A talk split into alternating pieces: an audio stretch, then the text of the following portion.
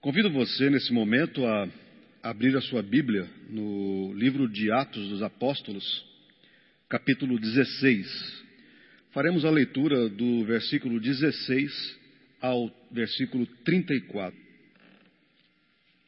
Desde a última terça-feira, 3 de novembro, o mundo inteiro acompanha os desdobramentos da eleição presidencial nos Estados Unidos.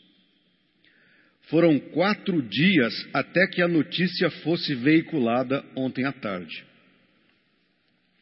Joe Biden será o novo presidente dos Estados Unidos,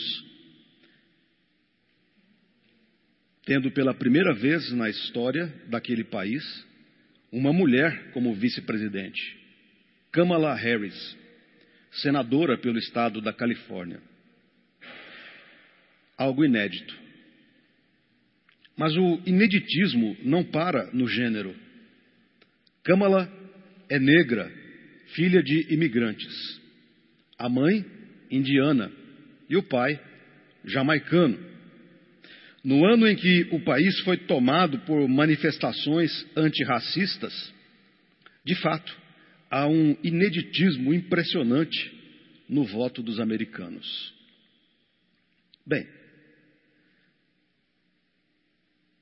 Depois de serem eleitos, tanto Biden quanto Kamala receberam congratulações e continuam a receber congratulações de milhares de pessoas, tanto de anônimos quanto de celebridades e políticos do mundo inteiro.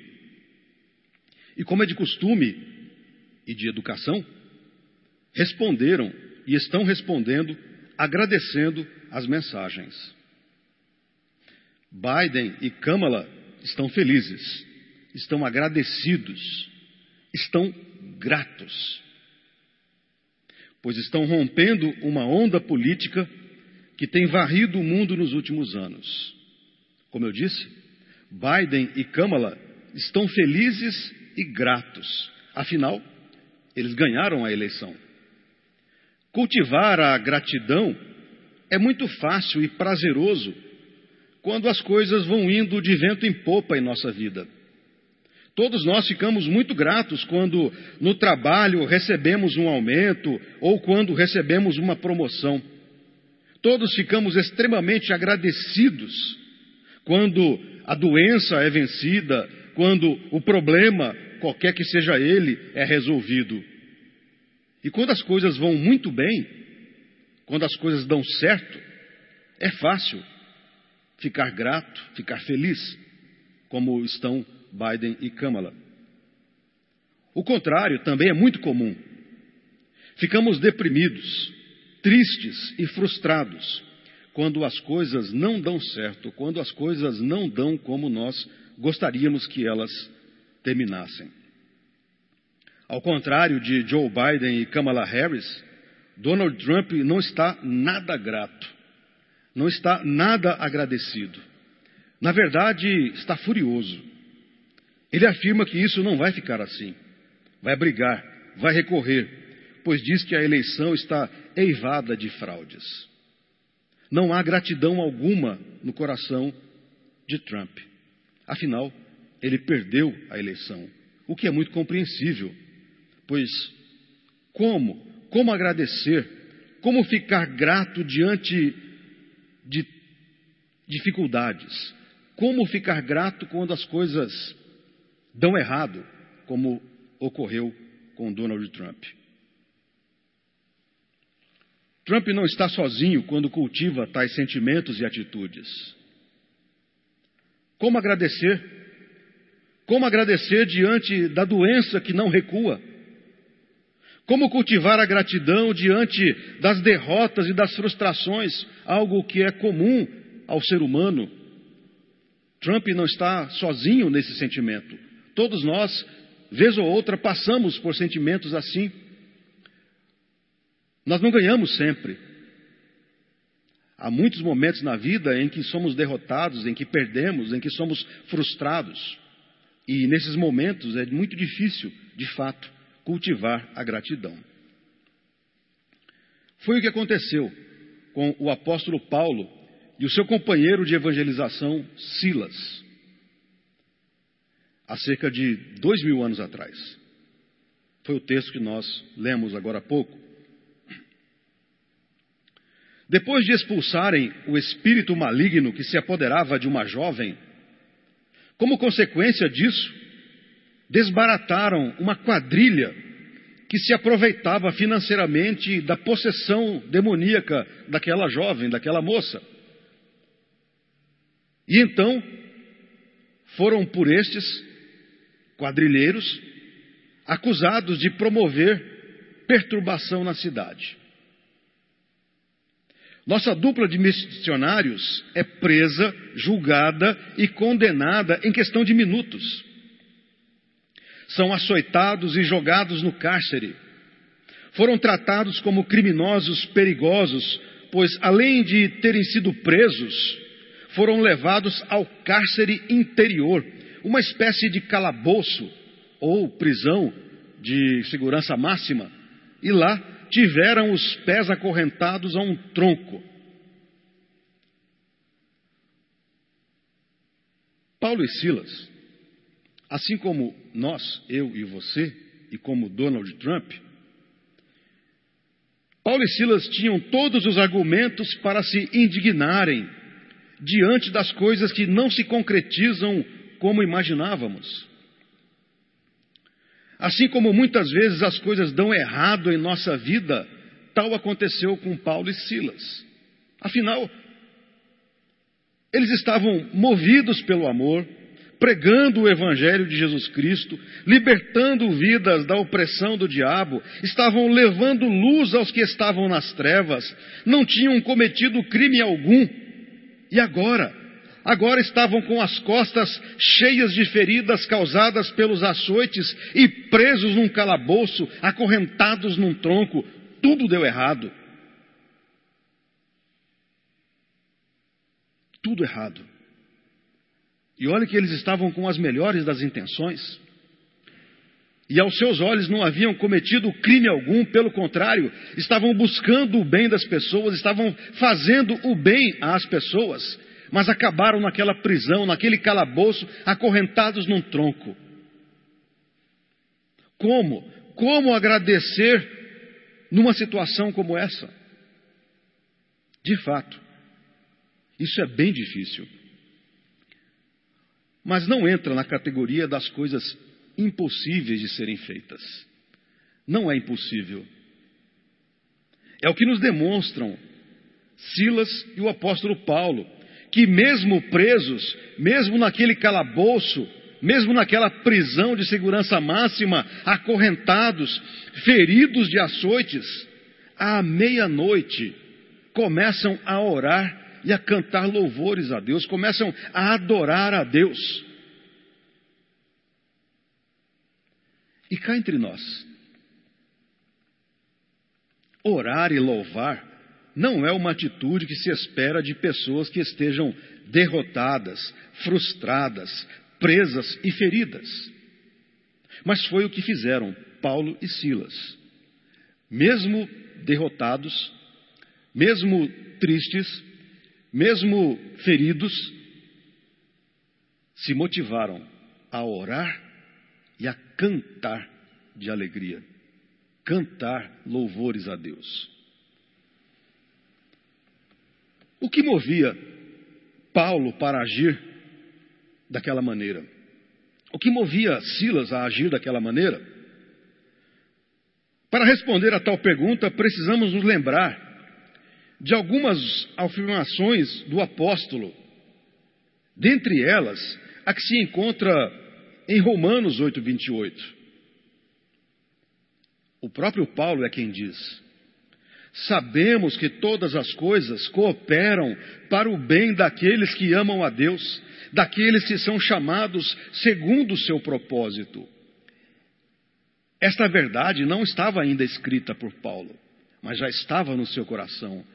Ele já vivenciava esta ideia, já vivenciava esta percepção de que todas as coisas cooperam para o bem daqueles que amam a Deus Sejam coisas boas, sejam coisas ruins, todas elas vão convergir de um jeito ou de outro para o bem daqueles que amam a Deus. Isso estava presente no coração de Paulo.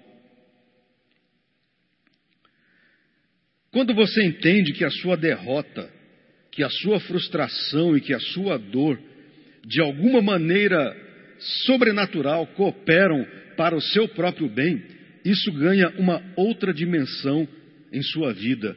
E assim, mesmo diante da dor, você conseguirá enxergar razão para agradecer a Deus, você encontrará razões suficientes para adorar a Deus, mesmo em meio aos dissabores, mesmo em meio aos problemas, mesmo em meio às frustrações e derrotas que são muito naturais em nossa vida. Você encontrará sentido para cultivar a gratidão em sua vida. E eu quero convidá-lo, quero convidá-la nesta hora a fazer este exercício de fé. Crer, crer que de um jeito ou de outro, todas as coisas vão cooperar para o seu bem, mesmo as coisas muito ruins, de um jeito ou de outro, você será abençoado.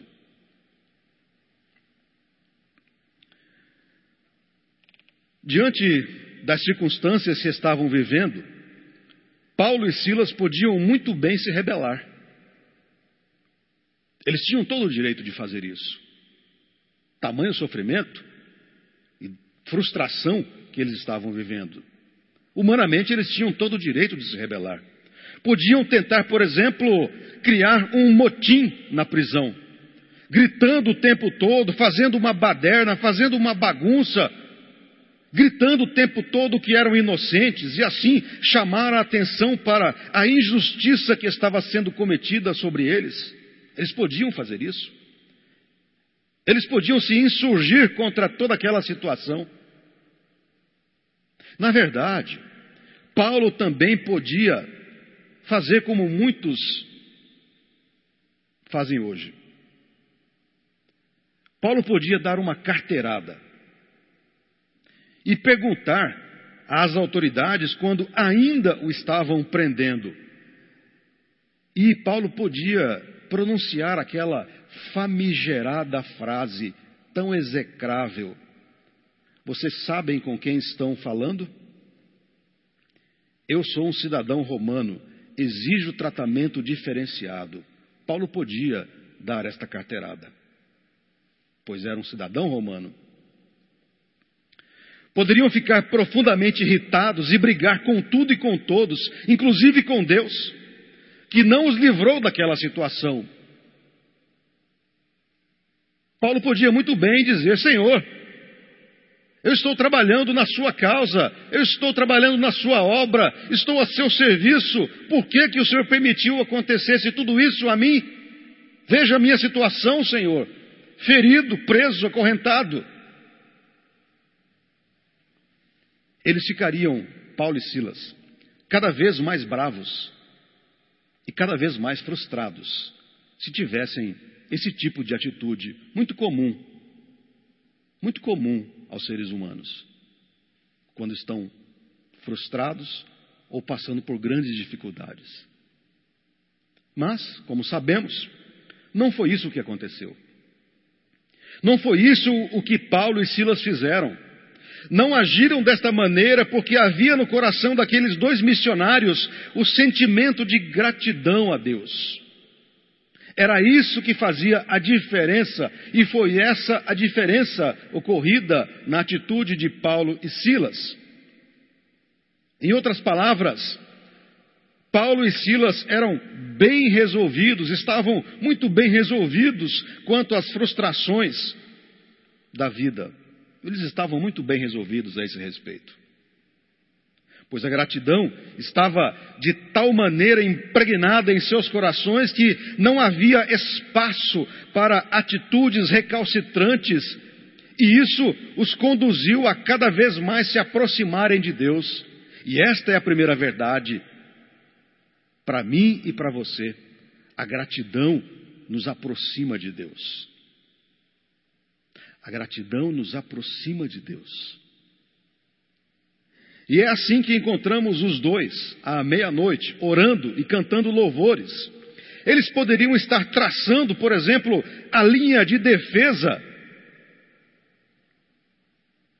Ou poderiam ainda estar dormindo, mas ao invés, à meia-noite, optaram por aproveitar o tempo na adoração e isso os aproximou cada vez mais de Deus. Eles já nutriam a gratidão a Deus nos seus corações. E isso cada vez mais os aproximou de Deus num círculo positivo, um círculo de gratidão. Ter a vida orientada, pautada e conduzida por Deus é o grande desafio para todos aqueles que professam crer no Deus Criador e em seu Filho Jesus Cristo. Esse é um grande desafio para mim e para você. Ter a nossa vida pautada por Deus, termos intimidade com Deus e fazermos e cumprirmos a vontade de Deus. Esse é um grande desafio para todos os cristãos. Imagino que você queira isso em sua vida. Imagino que você queira buscar a presença de Deus e cumprir a vontade de Deus. Se isso não fosse uma verdade, você não estaria agora neste exato momento, domingo de manhã, participando desse culto. Você estaria, quem sabe, dormindo, ou aproveitando este belo dia que se apresenta e desfrutar de algum tipo de lazer. E talvez você, em algum momento de sua vida, já tenha se perguntado: como faço? Como faço para me aproximar mais de Deus? Como faço para ter mais prazer na obra de Deus? Como faço para conhecer mais e mais a Deus? Imagino que perguntas desse tipo você já tenha feito inúmeras vezes. E depois de ouvir e meditar sobre as atitudes de Silas e do apóstolo Paulo naquela prisão, imagino que você já tenha a resposta mais ou menos trabalhada em sua mente. Você quer se aproximar de Deus? Você quer cumprir a vontade de Deus? Seja grato. Seja grato. Em todas as circunstâncias, em tudo dai graças, é o que a palavra nos diz. Você quer se aproximar cada dia mais de Deus? Cultive a gratidão como um estilo de vida. Isso fará com que, ao invés de olhar para as dificuldades, você as colocará diante de Deus entendendo que elas, de alguma maneira, serão usadas por Deus para o seu próprio bem. Lembre-se, todas as coisas, todas as coisas cooperam para o bem daqueles que amam a Deus. Romanos 8, 28. Quando a gratidão encontra acolhida e morada em nosso coração, começamos a enxergar a vida com outros olhos. E por que não dizer os olhos de Deus? E assim, invariavelmente, vamos nos aproximando de nosso Senhor e Redentor. Se somos agradecidos a cada situação vivida por nós, boa ou ruim, nos tornamos mais próximos e dependentes de Deus. Você quer aproximar-se de Deus? Seja agradecido.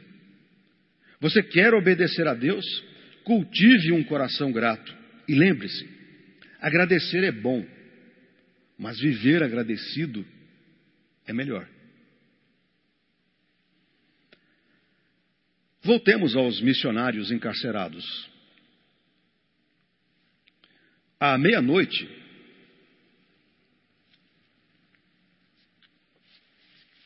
à meia-noite os prisioneiros ouviam, os, os demais prisioneiros ouviam Paulo e Silas cantando, cantando louvores a Deus. Imagino que boa parte daqueles prisioneiros não entendia muita coisa, não estavam entendendo muita coisa do que estava acontecendo. Fora a cantoria dos dois missionários, tudo estava dentro da normalidade naquela prisão, à meia-noite. De repente, diz-nos o texto, de repente, sobreveio tamanho terremoto que sacudiu os alicerces da prisão. Abriram-se as portas e soltaram-se as cadeias de todos. É o que nos informa o versículo 26. Há quem diga que o terremoto foi apenas uma grandíssima coincidência. Pode até ser que tenha sido uma grande coincidência aquele terremoto acontecer justamente no momento em que Paulo e Silas cantavam. Pode até ser, uma vez que Filipos, hoje Grécia, aquela região é muito suscetível a terremotos. Eu prefiro me lembrar de que todas as coisas cooperam para o bem daqueles que amam a Deus. Portanto, aquele terremoto cooperou, cooperou para o bem daqueles homens naquela situação. A narrativa não oferece muitos detalhes, mas o que é descrito oferece pistas de que foi um grande terremoto. Pois, conforme o texto informa, até os alicerces da prisão foram arrancados. Portanto, não era um simples tremor. E se fôssemos lembrar de hoje, seria um terremoto mais ou menos de escala 7 Richter. Pois bem, aquilo que seria uma grande tragédia, um terremoto, tornou-se uma grande oportunidade para a fuga em massa dos prisioneiros, uma vez que as cadeias de todos se abriram, todas as celas se abriram.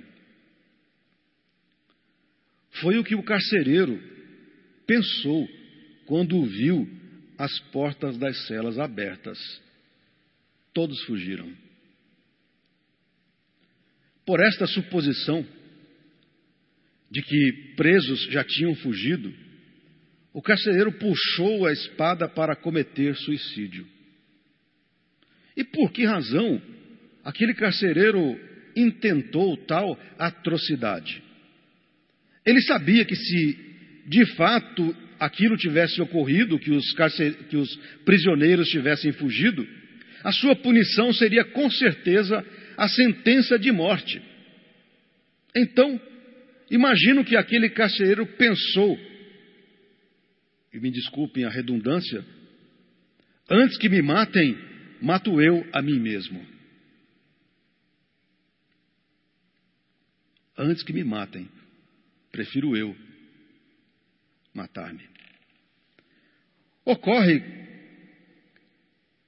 que o homem, ou aquela dupla de missionários, ocorre que Paulo, que minutos antes estava em profunda comunhão e adoração a Deus, viu a cena, viu quando o carcereiro ia de fato tirar a própria vida e gritou ao carcereiro, no versículo 28, não te faças nenhum mal, não te faças nenhum mal, que todos aqui estamos, fique tranquilo, ninguém vai fugir. O carcereiro, então, é demovido da intenção suicida ao perceber que os presos, de fato, não haviam fugido. Carcereiros não possuem boa fama. Normalmente, carcereiros são odiados pelos presos por conta da violência física e verbal que utilizam para manter a disciplina na cadeia. E por essa razão, como eu disse, normalmente os carcereiros são odiados. Não sei se com este carcereiro era diferente. Portanto, imagino até que boa parte dos presos que estavam naquela prisão ficou frustrada pelo não suicídio daquele homem.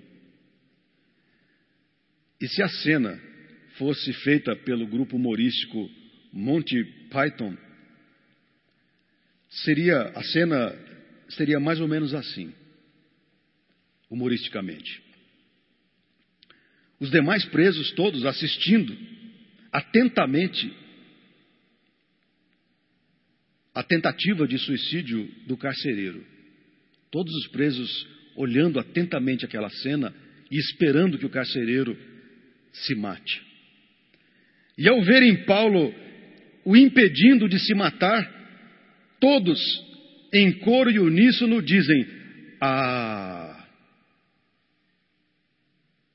Assim seria a cena de Monty Python. A pergunta que precisamos responder é a seguinte: o que moveu Paulo a impedir que o carcereiro se matasse? Por que Paulo não deixou aquele homem se matar? Lembrando que talvez aquele homem até tivesse usado de violência contra Paulo e contra Silas quando de sua chegada na cadeia. Paulo poderia pensar e agir, Paulo poderia pensar e agir como infelizmente pensam muitos cristãos hoje em dia. Deixa-se matar. Carcereiro bom é carcereiro morto. Talvez Paulo pensasse isso. Sabemos que não, porque é esse tipo de cristianismo analfabeto de evangelho e de misericórdia que tem se alastrado em tempos atuais. É esse tipo de evangelho que está mais para grupelho ideológico partidário que para a igreja de Cristo. Um evangelho do ódio ao invés do evangelho de amor e de respeito à humanidade encontrados nas páginas do Novo Testamento. Mas, como sabemos, Paulo não era adepto desta ideia de que carcereiro bom é carcereiro morto. Paulo vivia o evangelho de Jesus Cristo, que é o príncipe da paz. Mas naquela prisão em Filipos, não foi isso que aconteceu. Paulo impediu o suicídio do odiado carcereiro. E o que o moveu a aquela atitude? O que motivou Paulo a agir daquela maneira? Por que Paulo simplesmente não fechou os olhos e esperou que o carcereiro se matasse? O que moveu o coração de Paulo a intervir?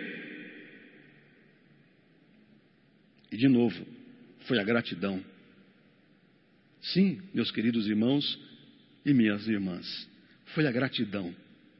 A mesma gratidão que aproximou Paulo de Deus, foi a mesma que o levou a aproximar-se daquele carcereiro execrado pelos presos, porque a gratidão, em segundo lugar, nos aproxima das pessoas, assim como ela nos aproxima de Deus.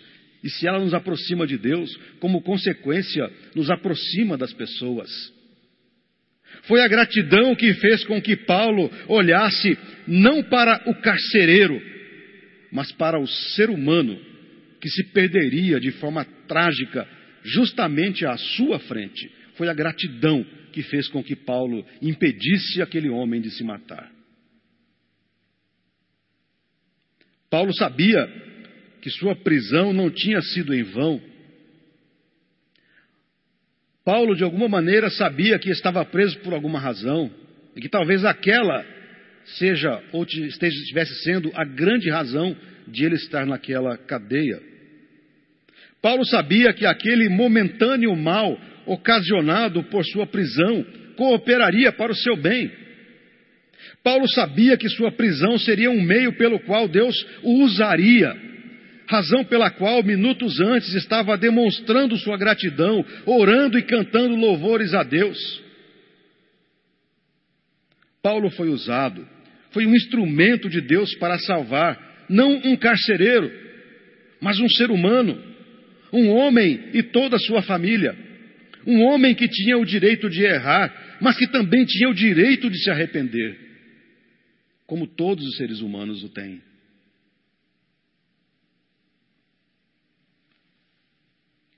Veja comigo se não foi isso o que aconteceu. Olhe os versos 29 e 30, que nos dizem assim: Então, o carcereiro, tendo pedido uma luz, entrou precipitadamente e trêmulo, trêmulo, prostrou-se diante de Paulo e Silas. Depois, trazendo-os para fora, disse: Senhores, que devo fazer para que seja salvo? E o homem, como acabamos de ler, trêmulo, amedrontado e profundamente tocado pelas palavras de Paulo, lhes pergunta: Senhores, que devo fazer para que seja salvo? A resposta, queridos irmãos, a resposta é a resposta de alguém que sabe em quem tem crido, e é a resposta de alguém que conhece o seu papel de ser instrumento nas mãos de Deus. Crê, crê no Senhor Jesus e serás salvo, tu e tua casa. Esta é uma resposta de quem sabe em quem crê. Gratidão, queridos irmãos. Gratidão gera gratidão. E salvação gera salvação. O carcereiro levou Paulo e Silas para a sua própria casa. E ele mesmo, o carcereiro, diz-nos o texto, lavou-lhes os vergões dos açoites. Agora, a gratidão não estava apenas em Paulo e Silas. Este círculo já havia dado mais uma onda. Agora, a gratidão havia, de certa maneira, em bom sentido, já havia contaminado o coração de toda aquela família, que em agradecimento, que em gratidão a Paulo e a Silas, e grande alegria por terem crido em Deus pela pregação dos missionários, preparou-lhes um belo banquete. Agora, não havia mais um carcereiro, um odiado, um execrado, não, mas agora havia um irmão na fé, um irmão em Cristo. A salvação que norteava a vida de Paulo e Silas, agora seria o rumo, seria o norte para aquela família de novos filhos e de novas filhas de Deus. Aquela família agora teria um novo rumo e um novo norte que era a salvação em Jesus Cristo. Salvação que já norteava a vida dos nossos missionários. Saiba, querido irmão, saiba, querida irmã, você pode ser usado, você pode ser usada por Deus para levar a gratidão ao coração das pessoas, desde que o seu coração esteja grato a Deus. A despeito de todas as dificuldades pelas quais você tem passado, o seu coração deve estar grato. As coisas não precisam estar 100% para sermos gratos. Basta querermos cultivar a gratidão em nosso coração e isso será um incentivo para que outros também sejam agradecidos. E quando estamos gratos, somos instrumentos nas mãos de Deus para levar a salvação aos que se perdem neste mundo de ódio e perdição. E se você estiver grato, se a gratidão tomar conta do seu coração, você será um instrumento nas mãos de Deus para levar também a gratidão e a salvação. Portanto, seja grato. Tenha um coração agradecido, porque a gratidão nos aproxima de Deus e, como consequência, a gratidão também nos aproxima das pessoas carentes. E eu concluo. Como está a sua vida hoje? Você tem se sentido triste ou frustrado, frustrada porque as coisas não estão saindo como você queria? Depois de oito meses de pandemia, você tem se sentido irritado, irritada com a situação?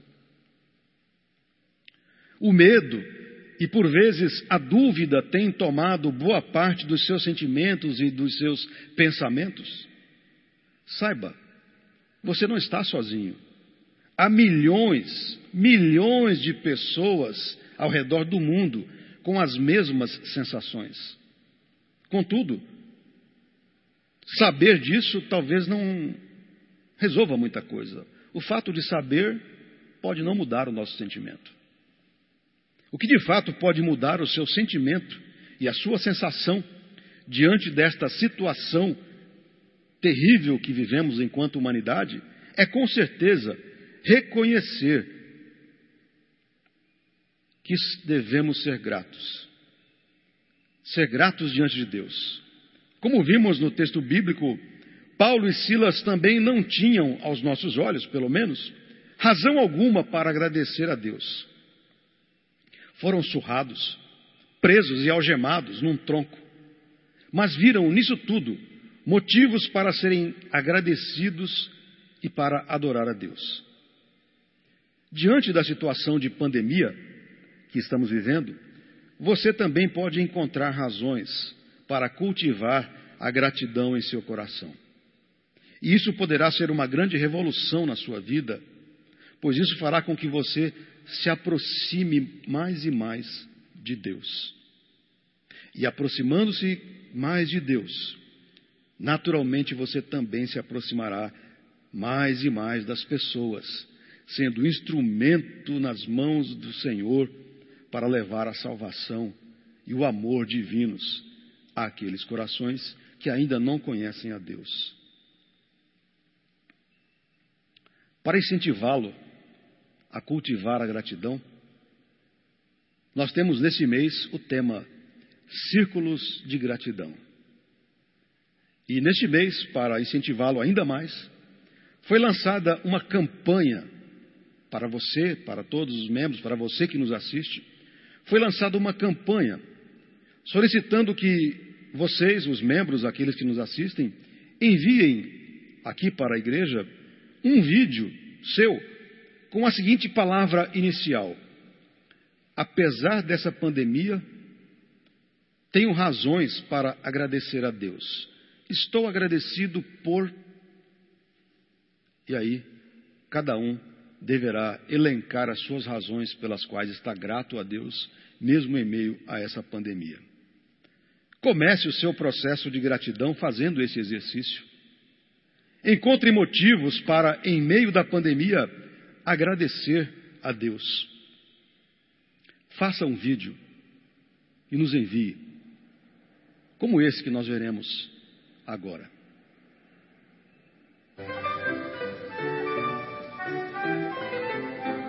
Quero deixar registrada a minha imensa gratidão a Deus por ter me permitido viver algo que eu chamei de o paradoxo da gratidão durante a pandemia. Enquanto, de modo quase generalizado, a pandemia foi marcada por uma sensação de isolamento causada pelo distanciamento social, eu sou imensamente grato a Deus por ter vivido de forma real a presença e a companhia dos meus irmãos exatamente nestes momentos. Foi durante a pandemia que eu aprendi de um irmão muito querido uma lição que vou levar para o resto da vida. Essa lição me ensinou que a vida são presentes. Porém, é a gratidão que abre os meus olhos, não apenas para perceber esses presentes, mas para recebê-los como o carinho de Deus pessoalmente na minha vida. Obrigado por poder compartilhar o meu coração com vocês. Beijo grande no coração de vocês. Deus me deu muitas bênçãos durante a pandemia. A saúde, a guarda dos meus filhos que ficaram bem, dos meus amigos, a igreja, meu trabalho. Tudo isso Deus me deu. Mas Ele me deu uma bênção especial, que foi a possibilidade de eu mudar de casa e vir para um apartamento melhor, que inclusive facilitou a minha vida nesse período de quarentena. Deem só uma olhada no visual.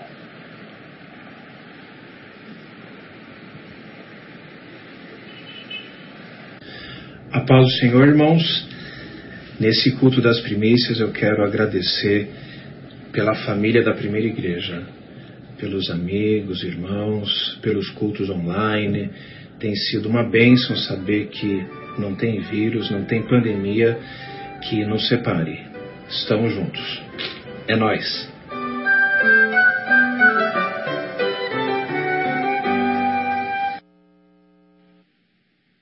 Como acabamos de ouvir, há muitos motivos, você deve ter alguns deles para agradecer a Deus. Que Ele nos abençoe, que Ele nos inspire. Façamos como Paulo e Silas à meia-noite. Adoremos ao Senhor nós cantaremos Alegrai-vos sempre no Senhor. Que Deus os abençoe.